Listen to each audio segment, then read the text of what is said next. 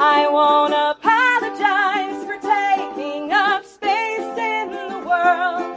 I'm living large and I'm not gonna stop.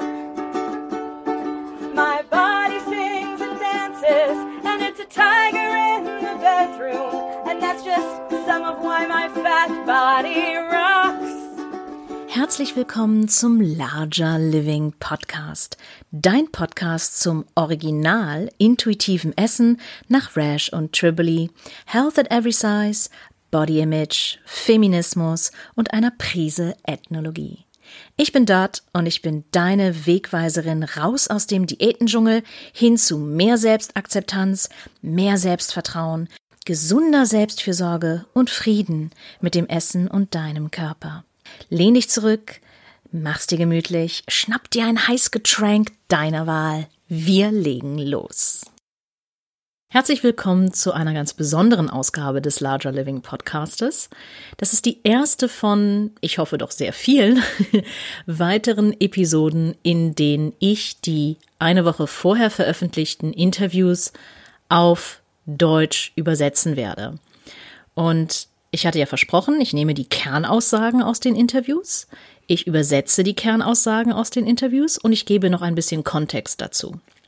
Jetzt hatte ich mir das ursprünglich so überlegt, dass ich noch die Originalaussagen hier reinschneide auf Englisch, um so eine gewisse Authentizität noch mit reinzubringen und halt zu, zu ja, mir und euch und der Welt zu beweisen, ja, ich habe diese Person wirklich interviewt. Und dann habe ich ein bisschen länger darüber nachgedacht und mir ist einfach aufgefallen, dass das totaler Schwachsinn ist, weil wenn eine Person nicht sehr gut Englisch kann, dann bringt es absolut rein gar nichts, dann plötzlich in diesem Podcast wieder Englisch zu hören. Das verwirrt doch einfach nur. Und man ist dann halt so schön im, im Flow drin, ja. man hört dann schon so schön Deutsch und dann, dann ist man halt so, ja, genau so ist es, genau so ist es. Und auf einmal ist dann wieder Englisch dabei. Deswegen wird es wirklich komplett meine Stimme und komplett ich sein. Aber die Aussagen sind halt nicht nur von mir, ich versuche das bestmöglich kenntlich zu machen. So viel erstmal dazu. Also sei erstmal ganz beruhigt, du da draußen, dass du weißt, dass du hier absolut rein gar nichts verpasst. Immer wenn ein englisches Podcast-Interview hier veröffentlicht wird, dann wird eine Woche später die deutsche Kernaussagen, Übersetzungsversion davon online gehen. Okay, also erstmal so viel dazu. Dann möchte ich heute natürlich meinen Podcast-Gast von letzter Woche vorstellen, auf Deutsch. Und es ist ein sehr besonderer Gast für mich. Und zwar, äh, sie heißt Isabel Foxen-Duke und sie ist ab, eine absolute Spezialistin auf dem Gebiet von Binge-Eating und emotionalem Essen. Sie hat mir damals vor acht Jahren, als meine Mutter plötzlich verstorben ist, sehr aus meiner wirklich Krise rausgeholfen mit ihrem Inhalt, mit ihren mit ihrer radikalen Aussage halt alle Essensregeln einfach mal wegfallen zu lassen und auch emotionales Essen zuzulassen. Spoiler für das Interview jetzt gleich, beziehungsweise für die Kernaussagen daraus. Und ähm, ja, sie hat mir halt über eine sehr, sehr dunkle Zeit in meinem Leben hinweg geholfen und sie ist der Grund dafür, dass ich heute hier sitze. Das habe ich ja bereits in der letzten Folge einmal angeteasert auf Deutsch. Wie habe ich sie kennengelernt? Ich habe sie im Internet gefunden. so blöd, wie das auch klingt. Mir wurde ziemlich schnell klar, dass mein Essverhalten nicht, ja, in Anführungsstrichen normal ist. Ich wollte halt endlich wieder, ja, normal essen oder halt entspannt essen. Und meine Essstörung kann ich ja jetzt hier auch öffentlich machen, war tatsächlich Binge Eating Disorder, also BED. Und ja, also Isabel hat mir mit ihren Weisheiten da sehr, sehr geholfen. Also zunächst einmal habe ich sie gefragt, was denn die Definition von BED, also Binge Eating Disorder und emotionalem Essen ist. Sie meinte, ja, das ist gar nicht so leicht zu beantworten, die Frage, weil in der Öffentlichkeit die beiden komplett synonym verwendet werden. Und in der breiten Öffentlichkeit wird es auch so wahrgenommen, dass beides letztendlich mehr oder minder das gleiche ist und dass der einzige Unterschied die Menge des Essens ist. Also dass Binge-Eating Disorder eigentlich nur sehr viel emotionales Essen ist. So, und jetzt kommt der Moment, an dem ich eine kleine Triggerwarnung aussprechen muss, weil es tatsächlich um Binge-Eating geht. Also halt das, was in Deutschland unter Essanfälle oder noch viel schlimmer, in Anführungsstrichen, Fressanfälle genannt wird, wobei ich da ganz eindeutig Stellung beziehe und sage, Menschen essen, Tiere fressen. Das ist, ne, also wertet euch da draußen nicht so krass herab, dass ihr sagt, ne, das ist, ich habe heute wieder so gefressen oder Fressanfall oder solche Sachen, einfach weil ihr seid Menschen und egal wie viel Essen ihr an einem Tag esst, ist das immer noch Essen. Und ihr habt immer noch die menschliche Würde, die ihr dabei behaltet. Egal wie viel ihr esst. Und ihr seid alle wertvolle Mensch menschliche Wesen und zwar vollkommen unabhängig davon, wie viel ihr an einem Tag esst in einem Essanfall. Deswegen nenne ich es wirklich komplett Essanfall. Einfach weil es für mich mit Respekt zu tun hat. Das ist meine Meinung dazu. Ich weiß, dass viele von euch ähm, und auch viele meiner KollegInnen, äh, die auch an Binge-Eating gelitten haben in der Vergangenheit, das tatsächlich als Zitat Fressanfall ähm, bezeichnen, weil es sich halt so ja gewaltsam anfühlt. Und dazu werden werde ich auch gleich noch äh, mehr sagen. Aber ja, also was man halt so hört bei Binge-Eating sind solche Formulierungen wie, oh, ich fühle mich aus, äh, außer Kontrolle, es ist Essen außerhalb, außerhalb jeglicher Kontrolle, ich fühle mich unkontrolliert. Ich habe es damals bei mir persönlich immer so äh, beschrieben, dass es mir so vorkommt, als würde ich auf den Beifahrersitz geschoben und irgendjemand anders fährt den Wagen. ne, also irgendjemand anders bestimmt, was jetzt mit mir los ist. Und das ist halt auch die landläufige oder die allgemeine die allgemeine ähm, Definition davon. So, Hilfe, Hilfe, was passiert mit mir? Äh, ich bin jetzt hier voll fremdgesteuert. Äh, Aliens übernehmen meinen Körper und führen mich zum Essen und ich wach dann plötzlich wieder auf. Mein Bewusstsein wacht plötzlich wieder auf mit der Nase in der Keksteigschüssel. Und äh, was ist los mit mir? Ähm, ich habe mich Zitat, unter Kontrolle, ne? Auch wieder Kontrolle. Und dann auf einmal am Wochenende finde ich mich wie, wieder, wie ich knietief äh, in Schokopudding hänge oder in, in sonst was oder in Burger, Pizza, Pasta, egal. Meistens Kohlenhydrate, weil in unserer Gesellschaft ja Kohlenhydrate als böse, böse gelten, wozu ich auch noch eine, Send eine Sendung, sage ich schon, eine Episode machen werde. Aber ja, also das ist so wie landläufig Binge-Eating gesehen wird. Also als außerhalb der Kontrolle essen, teilweise auch als Sucht oder in großen Anführungsstrichen Esssucht, wie es wahrgenommen wird, oder halt als Kompensationsmechanismus. Der Witz ist, dass Isabel halt sagt, ich kenne, und ich zitiere sie jetzt wirklich wörtlich, ich kenne keine einzelne Person, die Probleme mit Binge-Eating Disorder hat und nicht auch gleichzeitig Diät macht. Ich meinte, ja, oder Diät gemacht hat. Sie so, nein, nein, nein, denn ich verstehe Binge-Eating als ein reaktives Essen auf Restriktion. Das bedeutet, wenn du bingst, dann reagierst du auf eine Art von Mangel in deinem Leben. Es muss nicht unbedingt Essen sein, also nicht ein Mangel an Nährstoffen, sondern auch, dass du dir bestimmte Sachen nicht erlaubst oder dass du dir nicht erlaubst, ähm, ja, ein, ein erfülltes Leben zu, zu führen. Und wenn du aufhörst, Diät zu machen oder dir die Sachen nicht mehr zu erlauben, wenn du anfängst, sie dir zu erlauben und wenn du aufhörst, Diät zu machen, so rum, dann verschwindet auch das Binge-Eating laut dieser Definition. Und ich kann persönlich attestieren, dass das bei mir persönlich der Fall war. Es ist natürlich, geht nicht von heute auf morgen, es ist kein Prozess, es ist wirklich ein Prozess.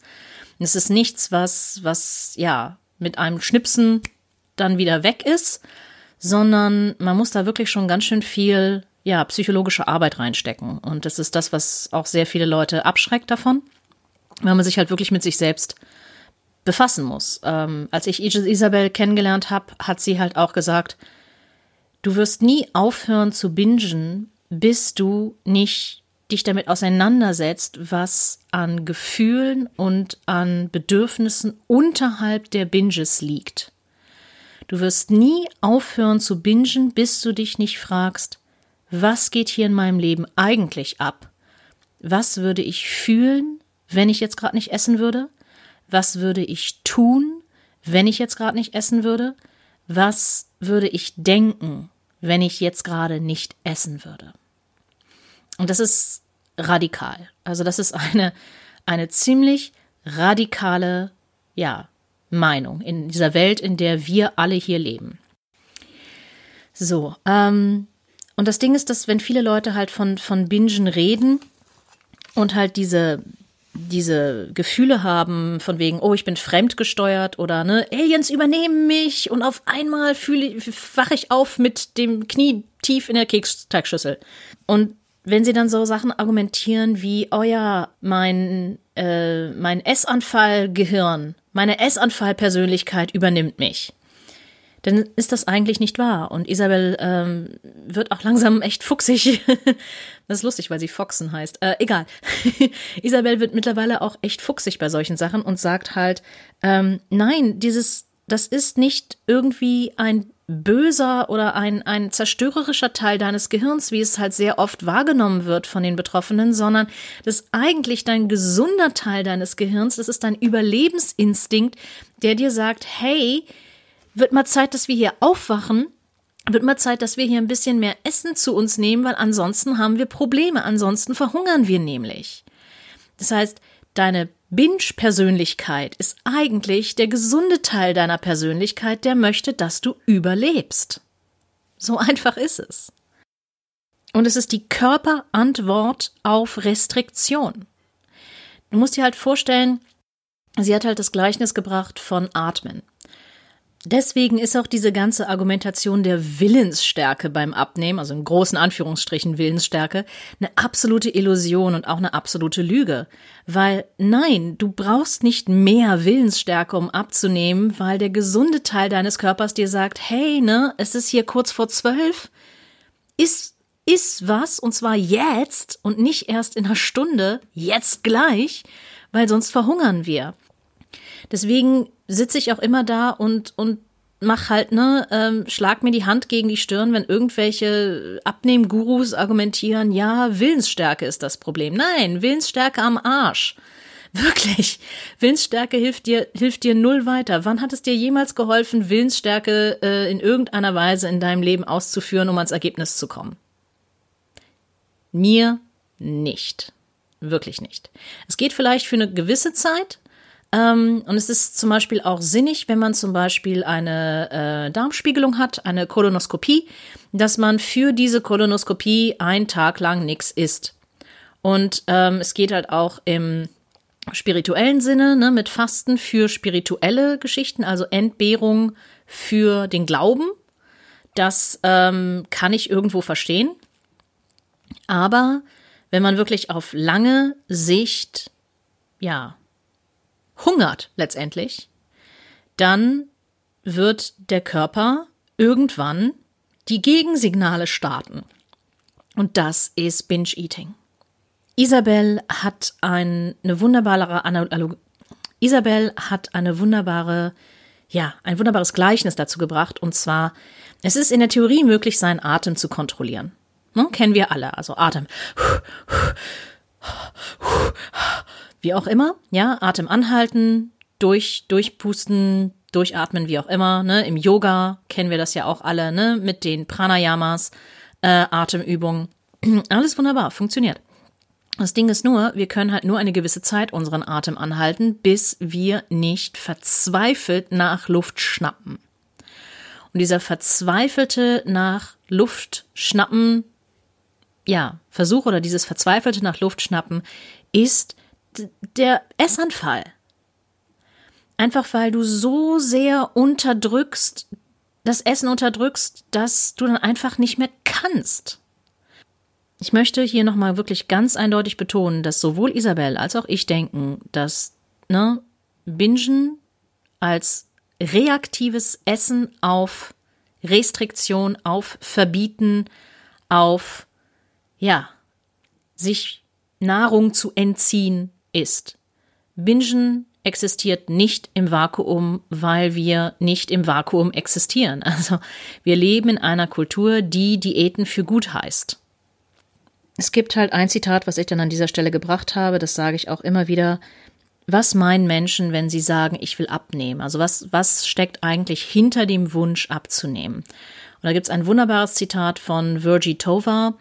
Und ähm, sie sagt, wenn Menschen sagen, ich will abnehmen, dann meinen sie meistens, ich möchte gesehen werden, ich möchte wahrgenommen werden, ich möchte beachtet werden, ich möchte begehrt werden, ich möchte Anerkennung, ich möchte dazugehören, ich möchte als ein vollständiges, vollwertiges Mitglied der Gesellschaft wahrgenommen werden.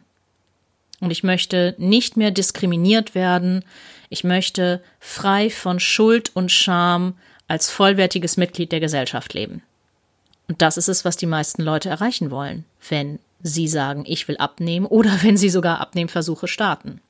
Das ist, das ist das, was wirklich dahinter liegt. Und es ist halt auch wichtig, dass wir uns vor Augen führen, dass da ein ganzes System dahinter steckt. Dass wenn, insbesondere jetzt in der Adventszeit, ne, deine Verwandten, deine FreundInnen, deine KollegInnen, Bekannte, wenn die sagen, ja, wenn die irgendwelche abfälligen Bemerkungen machen oder übergriffige Kommentare, dass sie tatsächlich, ja, Teil dieses Systems sind. Und auch bei medizinischem Fachpersonal noch viel schlimmer, wenn die dich beschämen, in eine gewisse Größe dich hinein zu hungern letztendlich. Das ist ein richtiges, großes System, was, wogegen du ankämpfst. Und es ist halt wirklich wichtig, dass du dir das, dass du dir das klar machst. Das ist leider, leider die Kultur, in der wir aktuell leben. So. Und ich hatte halt das Beispiel gebracht mit medizinischem Fachpersonal, wo ganz viele wirklich sehr viel Schaden anrichten. Und ich möchte jetzt noch mal ganz kurz darauf eingehen. Die meisten MedizinerInnen schwören den sogenannten Hippokratischen Eid, wenn sie ähm, ja ihr Medizinstudium beginnen. Und Teil dieses Eides ist das Versprechen, keinen weiteren Schaden zuzufügen. Ja, ähm, Jetzt den großen Lachanfall, den ich jetzt hier nicht mache, weil ansonsten platzen euch die Ohren. Inwiefern ist es ein ja, ethisch-moralisch einwandfreies Verhalten, Menschen in eine kleinere Konfektionsgröße mittels Hungern hinein zu schämen? Inwiefern ist das weniger Schaden anrichten, bitte? Denn laut meiner Erfahrung ist es nicht möglich, eine Person dünn zu schämen. Ist nicht möglich und ist auch keine gute Taktik. Ethisch, moralisch, fragwürdig at its best. So. Im besten Falle fragwürdig. Und Isabel hatte halt auch gesagt, und das war das Zitat, was ich auch schon auf Social Media gepostet hatte, es ist wirklich, wirklich beängstigend zu sehen, dass in unserer westlichen Welt gesunde Selbstfürsorge mit einer selbst auferlegten Hungerkur gleichgesetzt ist. Ich finde, da ist wirklich was Wahres dran. Ja, dann gibt's noch den Unterschied zwischen Binge-Eating und äh, emotionelles Essen. Ähm, auf der persönlichen Ebene, ich hatte es bereits angesprochen, also Binge-Eating wird als etwas sehr Gewalttätiges angesehen von den Betroffenen. Es ist wirklich Ne, also diese Fressanfälle, wie sie genannt werden, ähm, von den Betroffenen. Ich sage Essanfälle nach wie vor, denn Menschen essen, Tiere fressen.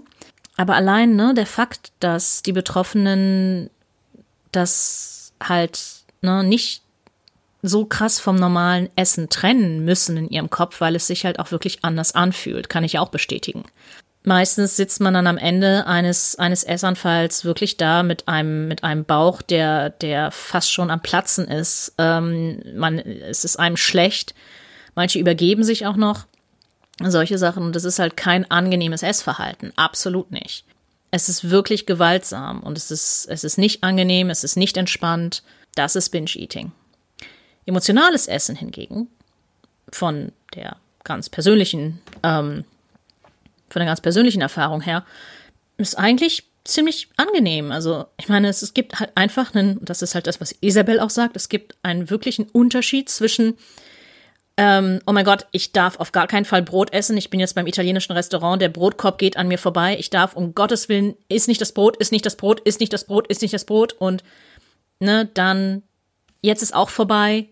letzte, letzte Abendmahl-Mentalität, Attacke und dann aber nicht nur ein bisschen Brot, sondern alles Brot auf dieser Welt.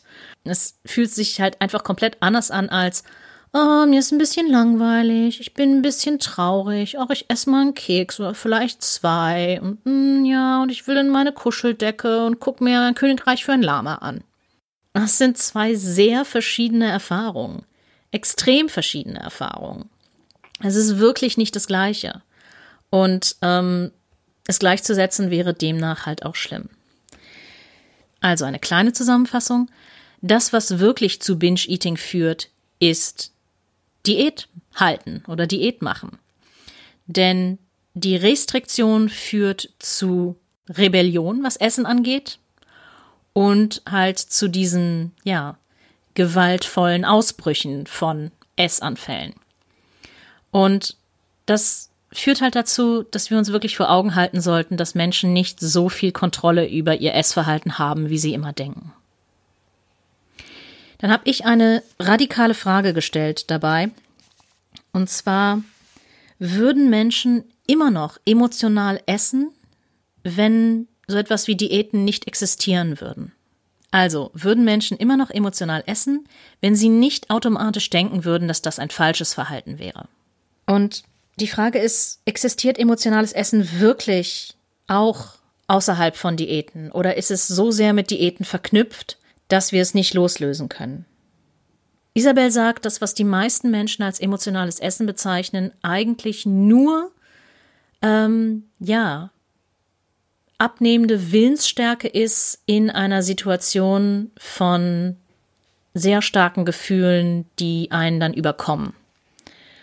Und dass diese Gefühle ähm, eher das Energiedefizit, welcher Art auch immer, wie gesagt, Essen kann eins sein, aber halt auch, ne, nicht äh, glücklich mit der Lebenssituation zu sein, sich nicht erlauben, ein volles Leben zu führen. Ähm, und starke Emotionen können dieses Defizit eher ans Tageslicht bringen. Also eigentlich können wir alle unserem emotionalen Essen sehr dankbar sein, weil es uns den Weg zu einem volleren, erfüllteren Leben zeigt. Und sie sagte auch, dass es eigentlich gar nicht mehr so wichtig ist, die beiden voneinander zu unterscheiden. Also emotionales Essen oder halt Appetit voneinander zu unterscheiden. Denn ist das jetzt Appetit oder mentaler Hunger? Ist eine Frage, dass wenn man sich damit 24-7 beschäftigt, einen das halt auch wieder stresst. Und der Schlüssel dazu ist halt auch völliges Loslassen. So, ihr Beispiel war, sie ist jetzt seit über zehn Jahren intuitiv, ich seit circa acht.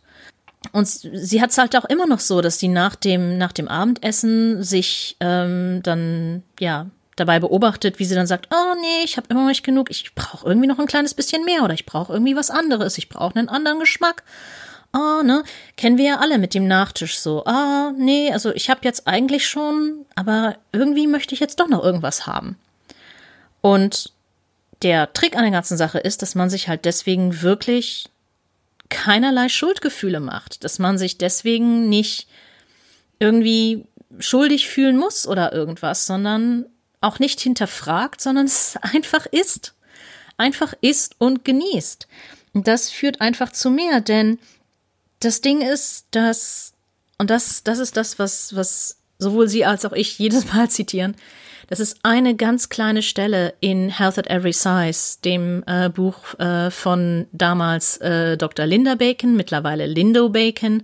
Ja, und ein kleiner Absatz daraus, und ich finde, dass man darauf mehr eingehen sollte als nur in einem kleinen Nebensatz sozusagen, ist, dass Menschen die Restriktion beim Essen zeigen eher bei emotionaler Anspannung dazu neigen zu essen, als Menschen, die noch nie in ihrem Leben Diät gehalten haben oder ihr Essen in sonst einer Art und Weise eingeschränkt haben. Puh. Mindfuck, huh?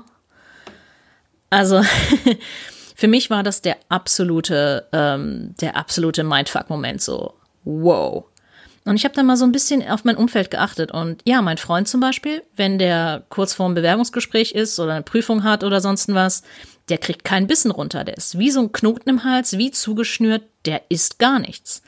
Und ich früher, also auch am Anfang meiner Intuitiv-Essen-Reise, habe ich tatsächlich immer noch gegessen aus Stress. Ich habe es zugelassen, ich habe mich nicht wieder deswegen fertig gemacht. Mittlerweile und jetzt kommt wirklich die absolute Erleuchtung und Erkenntnis und der absolute ne, Mindfuck, Mindblow-Moment. Mittlerweile ist es so, dass wenn ich unter Stress stehe, unter größerem Stress, ich auch weniger esse. Hättest du mich noch vor fünf Jahren äh, zur Seite genommen und mir das gesagt, ich hätte dir kein einziges Wort geglaubt. Und das hat sich bei mir tatsächlich auch erst in, ja, in den letzten Jahren eingestellt.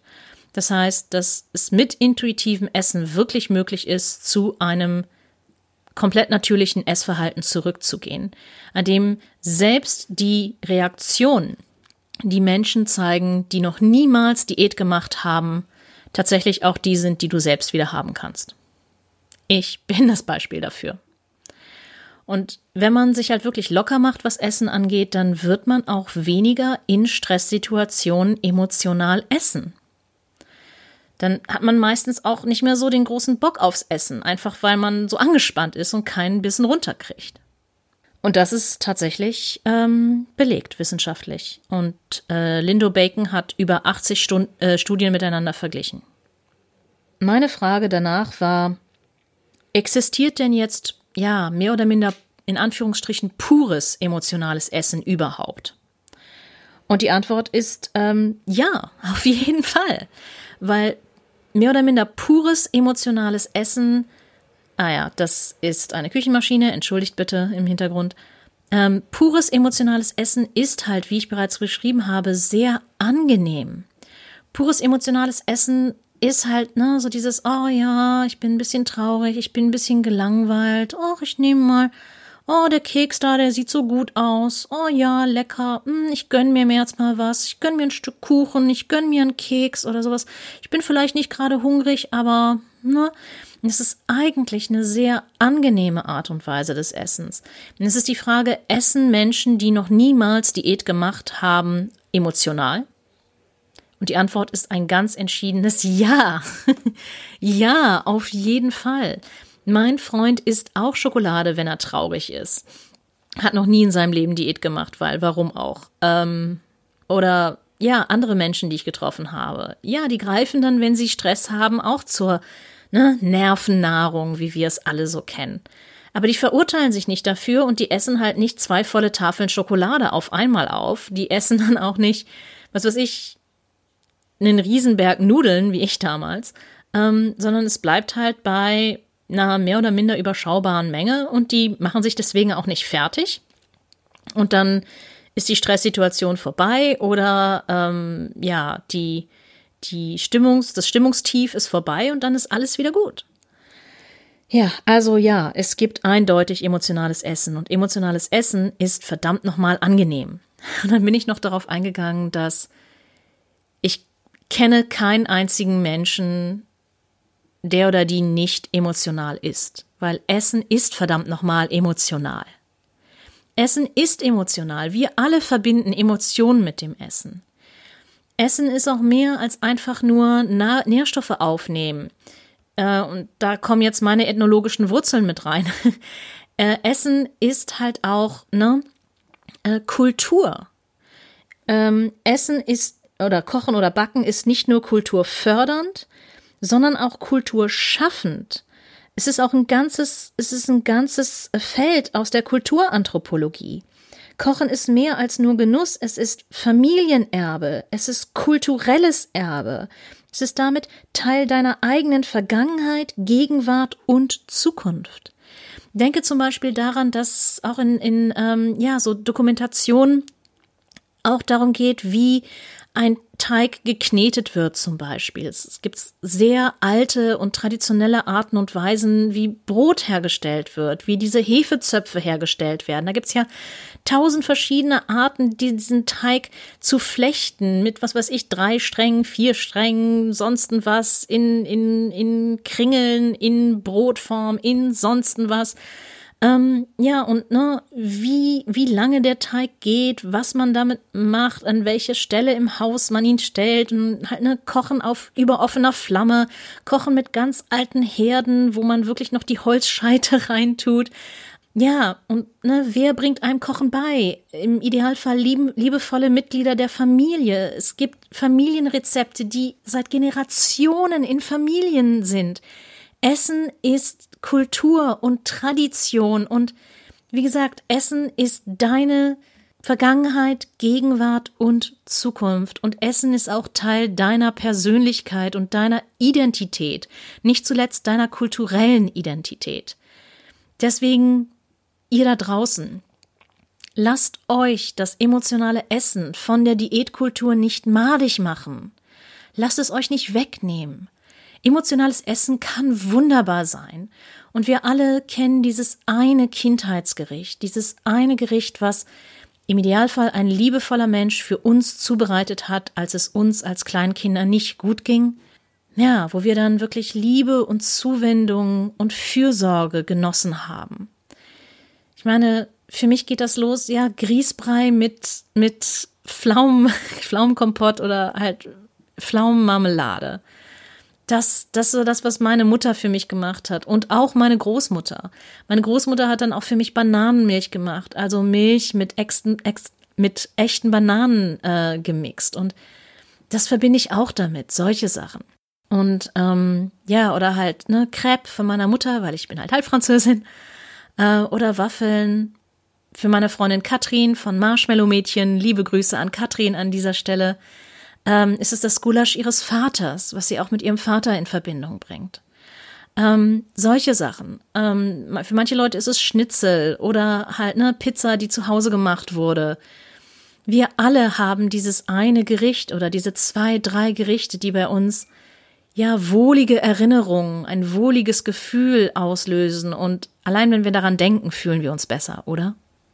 Wie schade ist es, dass die Diäten uns dieses diesen Spaß, diesen Genuss und diese wunderbare Verbindung mit unserer Familie genommen haben. Also wäre es nicht höchste Zeit, auch jetzt gerade in der Adventszeit, sich wieder damit zu verbinden? Isabel hat noch einen Mythos ähm, angeführt, den ich auch sehr interessant finde, und zwar den Mythos davon, dass also diese diese Überzeugung, die man sehr sehr oft auch im Internet hört und auch ähm, ja in so Coaching-Kreisen. Ich zitiere jetzt: Diäten funktionieren nicht, aber wenn ich es nur schaffen würde, nicht mehr emotional zu essen, dann, ja, dann würde ich abnehmen. Und diese Überzeugung ist halt einfach falsch, weil das emotionale Essen nicht das Problem ist. Und Abnehmen auch nicht die Lösung sein kann, weil es ja sowieso nicht funktioniert, wie wir ja mittlerweile alle wissen, hoffentlich. Das führt halt zu dieser anderen Überzeugung des, ähm, Isabel nennt es Intuitive Eating Weight Loss Land, was ich jetzt übersetzt habe mit Intuitiv Essen Abnehmen Wunderland, in dem wir uns äh, befinden, äh, leider in Deutschland und in den USA übrigens auch. Also dieser Gedanke so, oh ja, wenn ich nur richtig, in Anführungsstrichen, intuitiv esse, wenn ich es nur richtig mache, dann kann ich abnehmen. Es tut mir leid, dir das zu erklären, nochmal in aller, in aller Deutlichkeit, aber es gibt kein richtig oder falsch, was intuitiv Essen angeht. Das Einzige, was du bei intuitiv Essen falsch machen kannst, ist es als Diät aufzufassen. Und halt dir nur zu erlauben zu essen, wenn dein Magen dir schon in den Kniekehlen hängt und dann aufzuhören, wenn, ja, keine Ahnung, oh, ich könnte noch essen, aber ich stoppe mich, weil ich bin ja so toll, ich bin ja so brav. Nein, nein, das ist kein intuitives Essen. Aber ansonsten, intuitives Essen ist eine Lehrreise, ist eine Kennenlernreise zu dir selbst. Du kannst keine Fehler machen. Du kannst dich nämlich nicht selbst falsch kennenlernen. Das ist unmöglich. Ach ja, wenn wir gerade beim Thema Hunger sind, das ist nämlich das nächste Thema, über das Isabelle und ich gesprochen haben. Es gibt sehr viele Leute, die sich sehr viele Gedanken um Hunger machen, Hunger und Sättigung. Und das Ding ist, dass Hunger eigentlich relativ schwer zu, zu greifen ist. Also ein, ein Konzept, was wirklich schwer zu beschreiben ist, weil es so individuell ist. Und es gibt halt nicht bloß körperliche Symptome von Hunger, also ne, den knurrenden Magen, dieses Gefühl von, oh, ich habe ein Loch im Bauch, der Magen hängt mir bis zu den Kniekehlen, ich fühle mich schwach, Abfall von Blutdruck zum Beispiel, sondern ich habe in meiner Ausbildung auch gelernt, dass Hunger bereits dann beginnt, wenn wir einen deutlichen Abfall in unserer Konzentration spüren. Neurobiologisch betrachtet ist das bereits Hunger. Ja, ganz schön abgefahren, oder? Und das Ding ist, ich möchte auch gar nicht mehr ohne Emotionen essen. Beziehungsweise Essen sind Emotionen, wie ich ja auch bereits erläutert habe. Essen ist mit so viel Emotionen und halt, ne, Verbundenheit verbunden.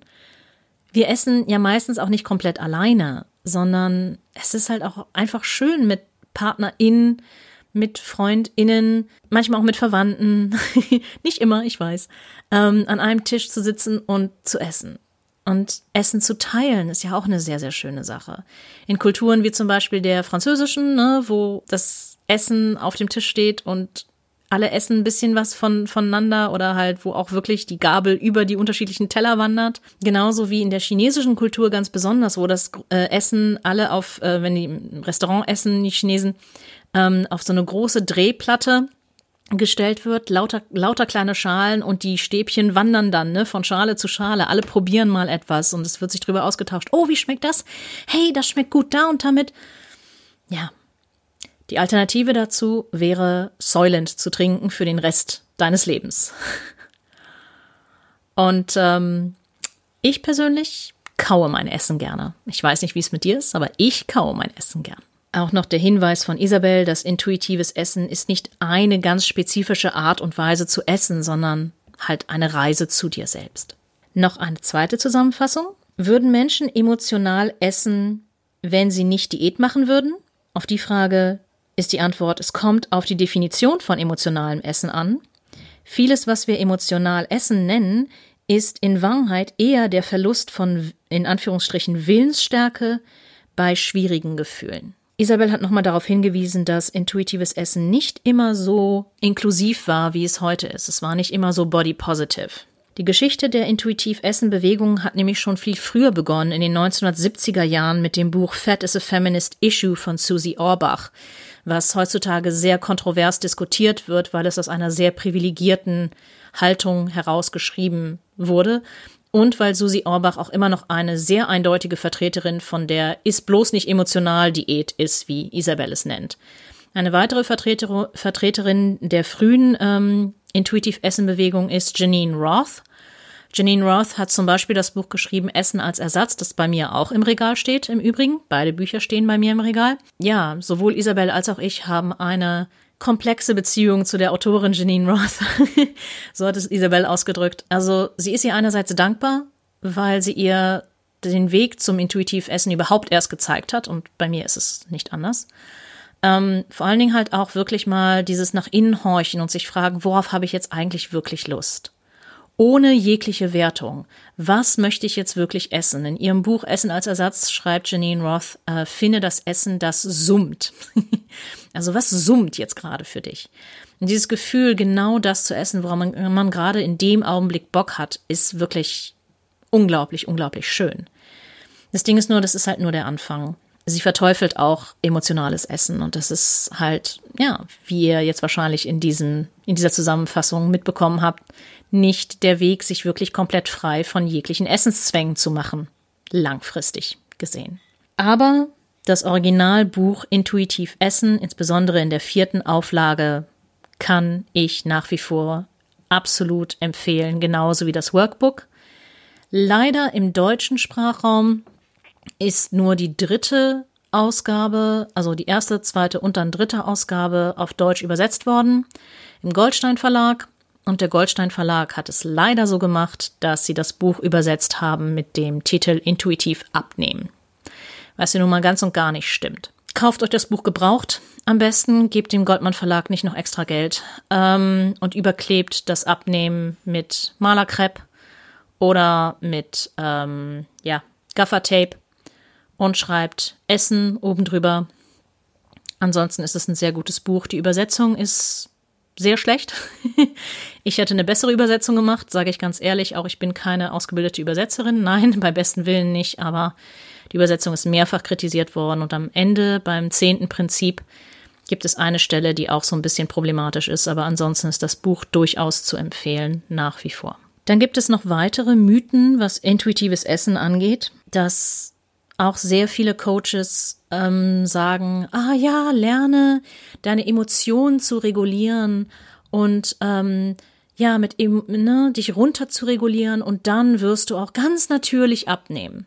Und Isabel sagt ganz eindeutig, es gibt bis heute keinen wissenschaftlichen Beweis dafür, dass äh, Emotionsregulation durch Achtsamkeit, also durch Meditation und so weiter, durch Stressreduktion zu einer Abnahme führt. Gibt es nicht. Diese, ja, dieses Versprechen, entspann dich nur richtig und dann nimmst du ab, ist halt auch echt ein gefährliches. Weil es dann auch wieder diese falschen Erwartungshaltungen schürt. Oh, Warum, äh, jetzt stimmt irgendwas mit mir nicht, ich habe ja nicht abgenommen, also kann ich mich nicht gut genug entspannen. Oh mein Gott, ich muss mich ja bloß nur entspannen, entspann dich, entspann dich los, entspann dich, entspann dich, ne? Merkt ihr, was dabei das Problem ist? Es macht nur noch mehr Stress. Und man macht sich nur noch mehr Stress und dementsprechend, ja klar, Entspannung ist generell gut. Entspannung ist generell, und das sagt halt ähm, Isabel auch, Emotionsmanagement macht glücklicher. Dadurch machst du weniger Diät, aber du verlierst nicht zwangsläufig an Gewicht. Und sowohl Isabel als auch ich, wir sind große Fans von Achtsamkeit und von Achtsamkeitsmeditation. Große Fans davon, die eigenen Gefühle besser kennenzulernen und auch mit den Gefühlen in, in Frieden zu sitzen, sie kennenzulernen, halt auch, ähm, ja, zu wissen, was man eigentlich wirklich braucht. Aber das sollte man nicht mit dem Hintergedanken machen, dabei abzunehmen weil das bringt einfach nichts und es wäre halt ein absolut falsches Versprechen. Also noch einmal. Achtsamkeit ist wundervoll, um Menschen zu helfen, Diäten loszulassen und gelassener in ihren eigenen Körpern zu werden. Achtsamkeit ist wunderbar, um eine Resilienz im Alltag zu entwickeln in einer fettphobischen Kultur, in der wir uns gerade bewegen.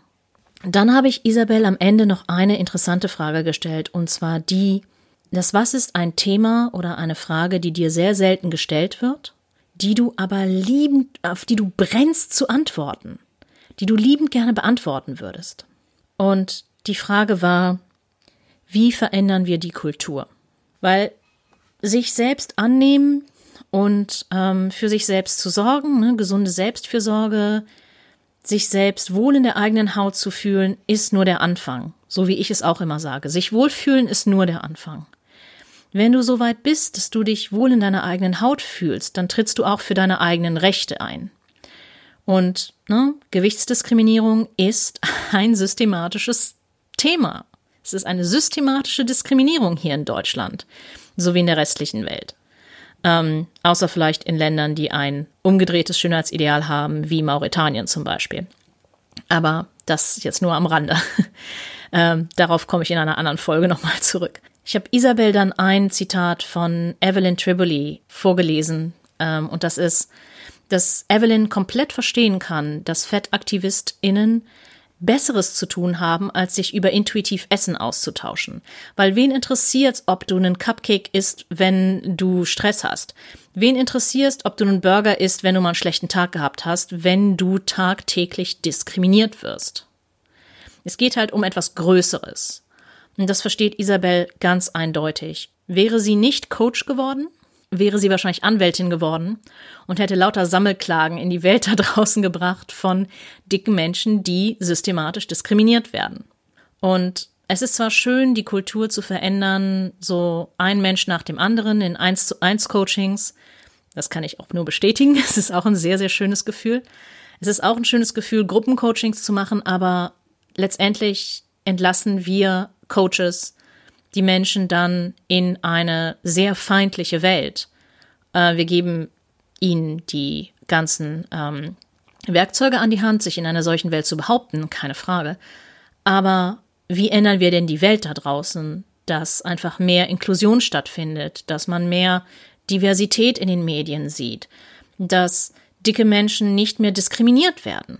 Und da muss man halt laut werden. Und da muss man halt auf strukturelle Diskriminierung hinweisen, die unbewusst passiert in der Gesamtgesellschaft, genauso wie systematische Diskriminierung, die durchaus bewusst passiert, wie zum Beispiel, dass dicke Menschen weniger oft angestellt werden als ihre dünnen Counterparts. Wohlfühlen ist nur der Anfang. Sich wohl in der eigenen Haut zu fühlen, ist ein wichtiger und toller Schritt. Aber du wirst sehr schnell merken, es ist zwar toll, mit einem erhobenen Haupt durch die Welt zu laufen, zu lächeln und dich großartig in deiner eigenen Haut zu fühlen. Es kann aber sehr schmerzen, wenn du täglich abfällige Kommentare bekommst, Hate online und wenn deine eigenen Verwandten, Freundinnen, Kolleginnen dir ja schlechte Sachen an den Kopf schmeißen. Dafür sitze ich gerade in der Planung eines E-Mail-Kurses, der demnächst kommen wird. Wenn du das nicht verpassen willst, folg mir am besten auf Instagram unter @largerliving, L-A-R-G-E-R, L-I-V-I-N-G. Und ähm, ja, bleib auch hier dabei beim Podcast. Und ich würde mich sehr freuen, wenn du mir eine Bewertung dalassen würdest und vielleicht auch ähm, ja eine Rezension schreibst. Das geht am besten auf iTunes auf denen mein Podcast jetzt auch endlich, endlich online ist.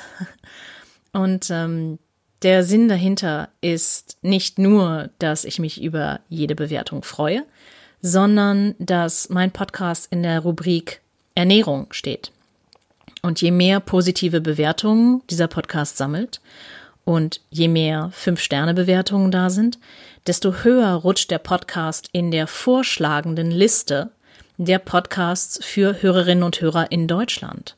Das heißt, desto häufiger werde ich und andere vergleichbare Podcasts, wie zum Beispiel der, der Ist doch, was du willst Podcast von Dr. Anthony Post, den ich sehr empfehlen kann, der Belly and Mind Podcast von Petra Schleifer, der Diät Detox Podcast von Elena Grötzinger, solche Sachen fantastisch. Folgt den Leuten, folgt den Podcasts, folgt nicht nur mir, sondern auch meinen lieben KollegInnen.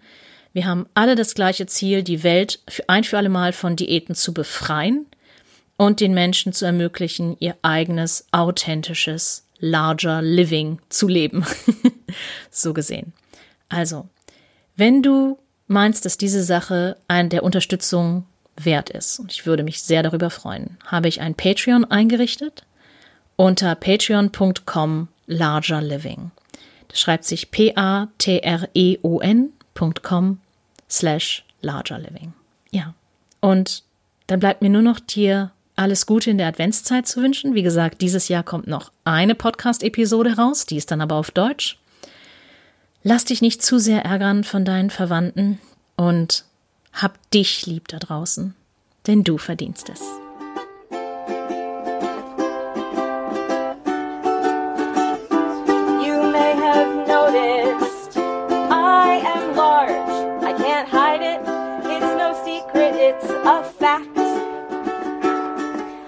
Technically obese. I'm wobbly, jiggly, and round. In a word, quite frankly, I'm fat. The word fat can sometimes cause a bit of shock. Some people are offended, but I'm not. I've owned it